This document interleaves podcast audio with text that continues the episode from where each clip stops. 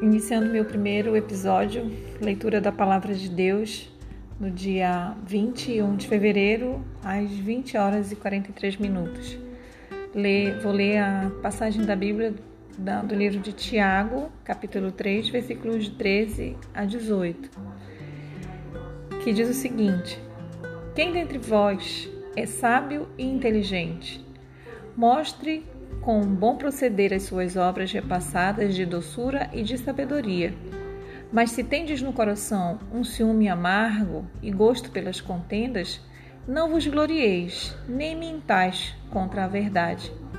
Esta não é a sabedoria que vem do alto, mas é uma sabedoria terrena, humana, diabólica.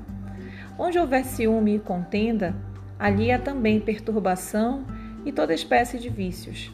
A sabedoria, porém, que vem de cima, é primeiramente pura, depois pacífica, condescendente, conciliadora, cheia de misericórdia e de bons frutos, sem parcialidade nem fingimento.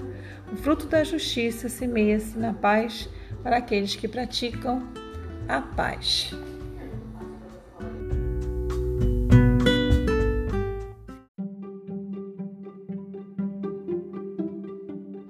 Olá, galera. Aqui é Marcele para falar sobre hipertexto, né?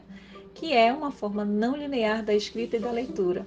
É mais acessível para ser encontrado na internet por ser um ambiente favorável para a construção interna de conexões do leitor com a informação. Como, por exemplo, os links que redirecionam o leitor a outro conteúdo.